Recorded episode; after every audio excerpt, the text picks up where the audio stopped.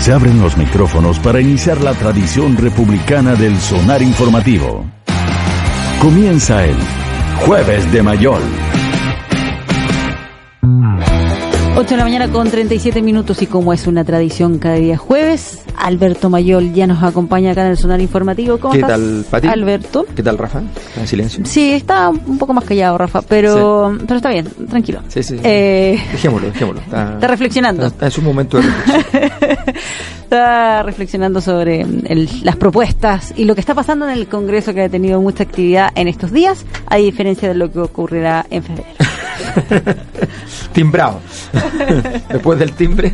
Sí, la verdad es que el- el- lo terrible del Congreso, eh, que es la, la- la tragedia cuando uno tiene eh, está parado en, en un lugar que, que es muy complejo, que es un lugar que, que ya no, no tiene mucho valor, es que el Congreso eh, está haciendo muchas cosas y, y todo lo que haga en positivo sirve de nada. Es insuficiente. y o, o en realidad no da lo mismo, o sea, no, no vale, vale cero. Porque hay dos razones para eso. Una, porque los proyectos que manda el gobierno son proyectos que al Congreso no le sirven para lucir. Eh, No, el gobierno está, con una agenda que no que lo único que hace es, plantear temas que el Congreso es como bueno ahora que cómo nos, cómo, cómo nos habíamos de esto y, y la, oposición que se parte y cosas así y por otro lado, porque el Congreso, efectivamente, por su valía eh, o por su no valía en, la- en las encuestas, tiene una, una capacidad de, de vertebrar una respuesta que es nula. Y entonces, todo lo que pueda hacer en, en- en- positivo, algunos de sus actores o como corporaciones, no vale nada. Mientras tanto, cualquier error, como por ejemplo la discusión sobre las vacaciones o cosas por el estilo, se transforma en un cañonazo eh, al corazón del Congreso. Entonces, eh, Claro. eh, entonces objetivamente la situación del, del Congreso es bien, es bien lamentable y, y, y además hay una cosa que, que es la, la más, la más importante de todas, es que la- eh, cuando yo digo que da lo mismo, me refiero a que hoy día eh, la discu- el, el gobierno cree que tiene una disputa en el sistema político. Y, Sí. y la verdad es que no hay ninguna disputa en el sistema político porque si hay una disputa, también da lo mismo. Pero es una, una reyerta, ni siquiera una disputa. Claro, Una pero lo que pasa es que la, la- la realidad no acontece allí. Claro. Sea, la realidad está aconteciendo en, en otros lugares. Entonces, el, el- lo que va a marcar el, el ciclo de, de evolución desde el estallido en adelante, que, es un que evidentemente va a ser un, un ciclo nuevo desde el punto de vista de que no hay ninguna posibilidad de que sea pertinente lo que pasó antes del estallido, eh, que es un poco lo que le cuesta entender a la democracia cristiana, por ejemplo, que dice, bueno, pero hemos logrado, gracias a todo este proceso, que nuestras propuestas anteriores, el gobierno las, las tome y las ponga sobre la mesa. Sí, pero las propuestas anteriores del 18 de octubre no valen, Claro. no valen. O sea, Además eso- uno puede retrotraer la conversación hasta la hasta lo que propusiste justo antes del, del 18 de noviembre, porque ya no, eso, está, todo eso está corto. es que lo que pasa, además que, claro, es que el- el- hay un problema, digamos, de espacio-tiempo. O sea, Es que cuando se rompe el dique, no, y, cua- y cuando cambia, cuando, cuando tú tienes que, en realidad, tú crees que son tres meses, pero son como 60 años en la pasada. Entonces tú dices, mi propuesta del, de septiembre, Claro. su propuesta de septiembre fue el año 34.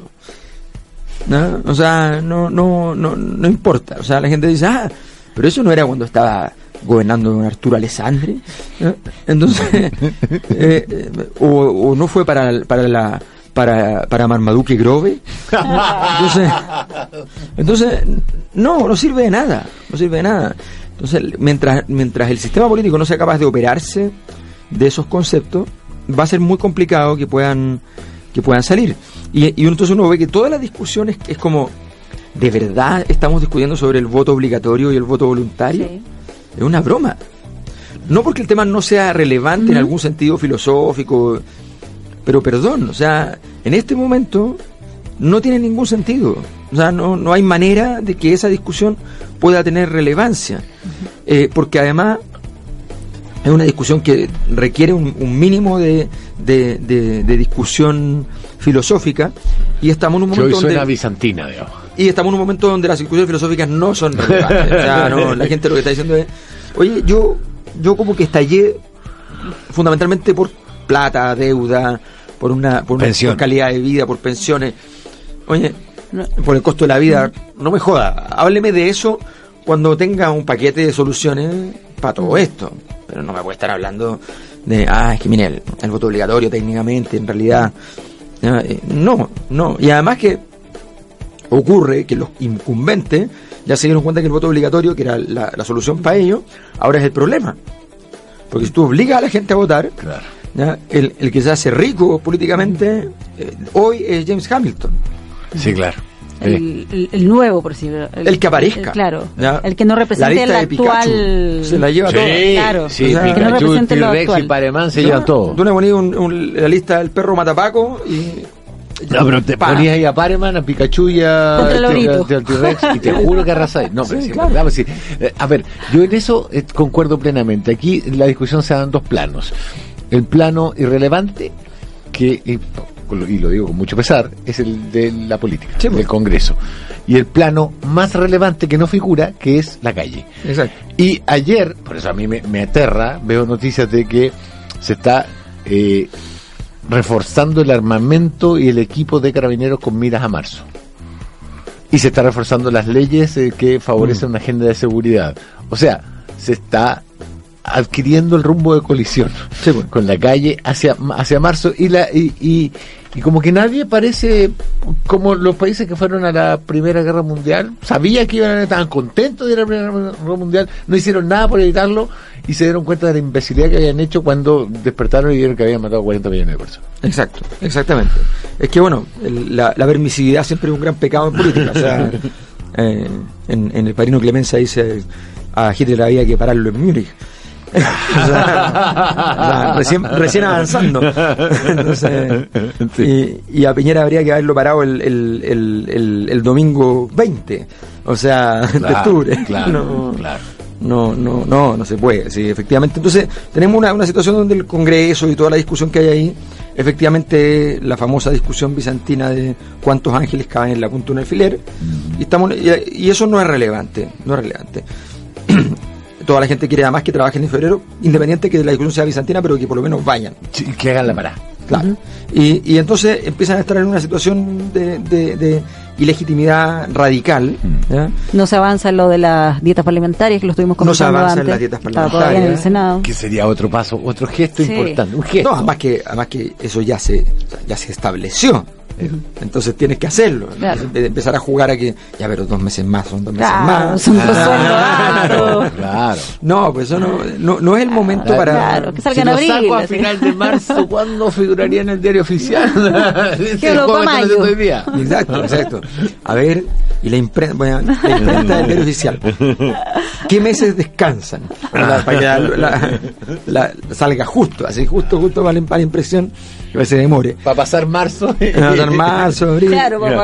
pagar eh, cuentas, colegios, etcétera. Entonces, no, es muy, eso, eso es bien, bien impresionante, eh, porque además el, el Congreso, en la medida que pase el, esto, el tiempo, el tiempo de este año, y se acerque la convención constituyente, eh, lo que va a pasar es que el Congreso va a pasar de irrelevante a algo que no sé qué puede ser más irrelevante, porque toda la discusión va a estar centrada en la convención. Claro. O sea, hay una cosa que uno tiene que entender. Después de un estallido social, lo que pasa en los primeros días, ¿ya? los primeros días, los primeros primeros días, o lo que pase en, en- en su proceso, en su devenir más temprano, es muy relevante en el futuro. Por eso la jugada de Hamilton es muy, buen- muy buena. Porque él dice, nace aquí el primer referente post-estallido. Y entonces, Claro. entonces ya se empieza a estructurar eso, o sea, Sí. eso, eso es relevante. Eh, lo que pasó con, eh, entonces, un actor relevante que va a quedar parado en, este- en toda esta situación va a ser la ACE. ¿ya? Gobierno mediante, el gobierno le, le, le pone fichas a la ACE, ¿ya? con querer o sin querer, ¿ya? por estupidez o por talento, no lo sé, pero, pero, pero le pone ficha y existe. Pero otra cosa que, que, que existe es el proceso constituyente. Entonces, a todos los que se imaginan que no van a poder bajar, que si hay violencia puede no haber plebiscito, eso no existe. Eso no existe, no hay ni una posibilidad. No. Entonces, porque todas las cosas que, que al principio empiezan a forjarse van a ser determinantes en el futuro. Entonces, todo el proceso constituyente va a dibujar el futuro. De hecho, hay uno parlamentario que quieren, que quieren hacer carrera para después y no solamente recibir un sueldo, que van a renunciar para irse al proceso constituyente. A la Sí. convención. Sí, aunque yo, yo, yo no sé si esa va a ser una jugada tan exitosa, digamos. Depende de cuál parlamentario. Pero es que hoy día el- el- el- una de las pocas cosas generalizadas es el que se vayan todos, digamos. Sí, sí. Entonces está ahí, está ahí jugando un equilibrio muy precario, saltando con los dos pies a otra piedra, que también Claro. está resbalosa. Pero, en un año, vas a tener un año y medio de relevancia donde tú puedes liderar el artículo 5 de la Constitución y ganar una cosa importante. Tú puedes ser el gran luchador por el agua, tú puedes ser el gran luchador por, qué sé yo, los derechos sociales. Y, y eso puede ser súper relevante. Mientras en el Congreso van a estar dando vueltas si, si tiene validez o no tiene plano, claro. Pero eh, se supone que se había establecido un periodo en el cual iban a quedar inhabilitados aquellos que participen de la Sí. Comisión Constituyente, pero que quedó finalmente, entiendo, como en un año, que tampoco Sí. es tanto. Ahora, lo normal es que la convención se demore igual un año y medio, o sea, ta- estarían perdiendo la siguiente elección, estarían fuera. Pero, pero eso puede ser irrele- irrelevante al lado de, de- Estoy hablando de aquellos que tienen la capacidad política y económica de existir independiente de si están en ese momento en el Congreso, cosas Claro. así. ¿no? No son muchos, pero son los importantes. Ahora, en esta mm, difícil decisión para algunos de ir cediendo poder, ¿qué te parece que se haya vuelto a poner en el centro de la discusión que eh, se postergue la elección de los gobernadores? Eh, O sea, fue una tremenda eh, debate año tras año. Finalmente, el 2017, esto se. Fin del 2017 se aprueba. Y ahora es como que no está muy encima. No, hay, no tienen. O sea, hay un tema que es verdad que no tienen no están dadas, no, mira, eh, a ver, el, eh, evidentemente, evidentemente que hay una serie, ahí se revela que hay una serie de cosas que sencillamente nadie nunca quiere hacer. Claro. ¿No? O sea, que, que no, que pasar la pelota es algo que no, no quieren hacer. Eh, y la política bien hecha es aquella donde tú eres capaz de pasar la pelota a sabiendas de que el otro va a tener ganas de devolvértela. Claro. El otro no tiene ganas de devolvértela, es pared. Claro, exactamente, exactamente.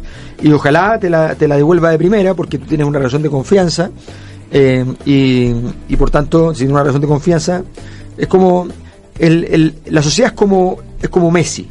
¿no? Si tú, no- si tú no tienes la confianza de Messi, Claro. Messi no te devuelve la pared. Claro, claro, Gira. no eres amigo, gira en, en cara, se pasa dos y sigue. Claro, claro. ¿no? Pero si, si Messi eres parte de su club de amigos, entonces como Dani Alves y compañía, Mm. entonces él te devuelve la pared de primera y en forma de flor. Claro. Bueno, eso es lo mismo, la sociedad hace lo mismo. Tú le pasas la pelota y si te mira con cara de y este a dónde apareció, no te la devuelve. Entonces los tipos le tienen miedo a eso. Claro. Y por tanto no quieren que esto, todo este proceso se recicle en ninguna parte. Cuando la única forma que, la- que el poder se transforme en poder es que pase por lugares lejanos y vuelva a ti. O sea, la gracia es que, por ejemplo, aquellos grandes operadores políticos a nivel internacional que dicen, pucha, necesito que me, que me premie Naciones Unidas. Tú, aunque tengas muchos amigos en Naciones Unidas, no es fácil conseguir el premio. O sea, no, no Pregúntale solamente- a Kissinger. Exactamente. Estabas pensando en él. Exactamente. Pero también en Guido, Bien. que consiguió el premio. entonces, entonces tú vas y lanzas la, la pelota muy lejos ¿no? y dice, tengamos fe en que volverá. Claro. Si vuelve, la hiciste completa. Pero es un talento. es un talento. o sea, la nueva versión te decía más algo, déjalo ir, viejo. Exactamente. exactamente. Entonces, la, la política es así. Si tú tienes, tienes que ir muy lejos para, para lograr eh, llegar más cerca. Claro. Entonces, ese camino es lo que, lo que el Congreso no saben hacer y que están entrampados en todas estas discusiones. O sea, a mí me sorprende que uno discute con la gente de, de la democracia cristiana, del PPD, qué sé yo, del PS, respecto a pensiones. Y, y de repente eh, y empiezan en, y aparece Bizancio. ¿no? Entonces, como- entonces, no, pero es que mira, lo que pasa es que el, el 3%, si va para allá, lo que dijo la ministra, la ministra explicaba, a ver, técnicamente la gente, si esto va a reparto, como el reparto después en el futuro, la, la cantidad de población que hay es menos y qué sé yo. Primero eso es, eh, no es verdad, ¿no? No es verdad porque, porque no tenemos la cifra clara de cuánto menos significa. Y de cuánto, o sea, al final hay un, hay un guarismo que es súper simple. Mi pensión, dígame, si con este modelo y con la plata que yo gano hoy, ¿con cuánto me pensiono?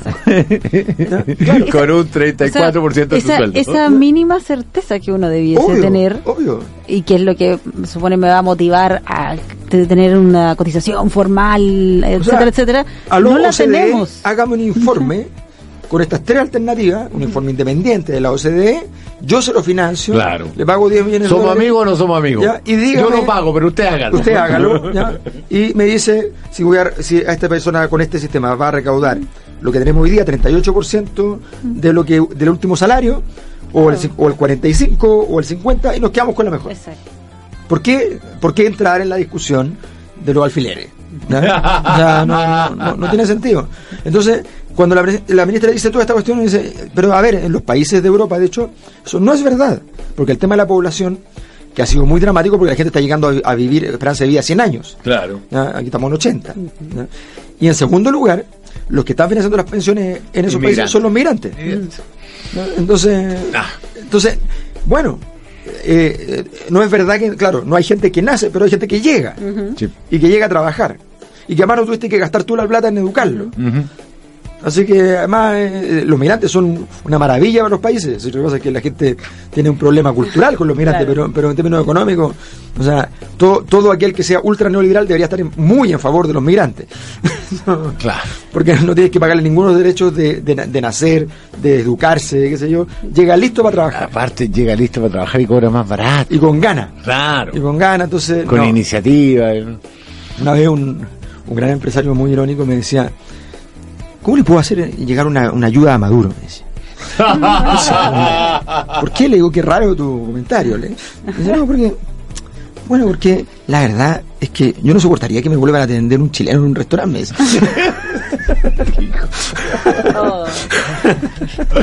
8 con 53 minutos, nos quedan dos minutos, mayor. Bueno, entonces, a mí me sorprendió mucho la, la, la ministra que quedó, bueno, que eh, tuvo la desgracia de que quedó offside en la primera jugada, entonces, pero, pero, pero, eh, porque en el fondo, ¿por qué no reconocer lo que, lo que tú le preguntaste, Rafa?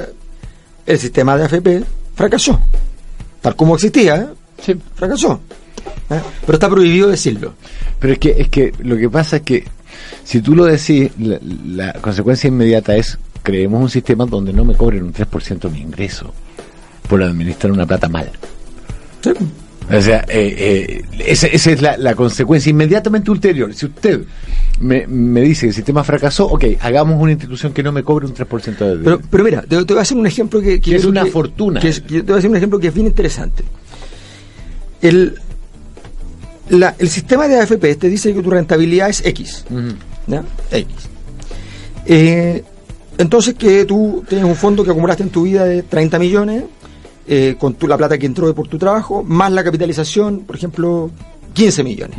Entonces, o tuviste utilidades por 15 millones de los 30. Ah, fantástico, tienes 45. Ok, pero aquí viene el problema. Resulta que yo cuando pago todos los meses, pago el fondo de pensiones y extra, aparte, se me cobra la comisión, o las comisiones además. ¿ya? Pero se me cobra aparte. ¿Cuál es el problema de eso? ¿Qué empresa en el mundo ¿ya? te dice mi utilidad no incluye mis gastos? Lo, lo que lo está diciendo la FP a ti cuando te llega el informe de tu rentabilidad, te dice no te descuenta lo que te cobró. Te lo deja por fuera. Entonces, dice, entonces tú en realidad has aportado de esos 15 millones que te dejó dejó de capitalización, en realidad tú, tú pagaste 7. No quiero parecer censurando esta conversación, pero estamos en el tiempo y Maca nos El- mira con rostro de... Con odio. bueno, así es el tiempo. Pero así sobre todo es maca. Sí, sí. Pero, pero a nosotros no. es lo único que se les ha acabado el tiempo. Alberto Mayor. 666. Alberto Mayol, muchas gracias por acompañarnos este Gracias. jueves. Información gratuita y de calidad. Estás en el sonar informativo. Sigues en el 105.3 FM.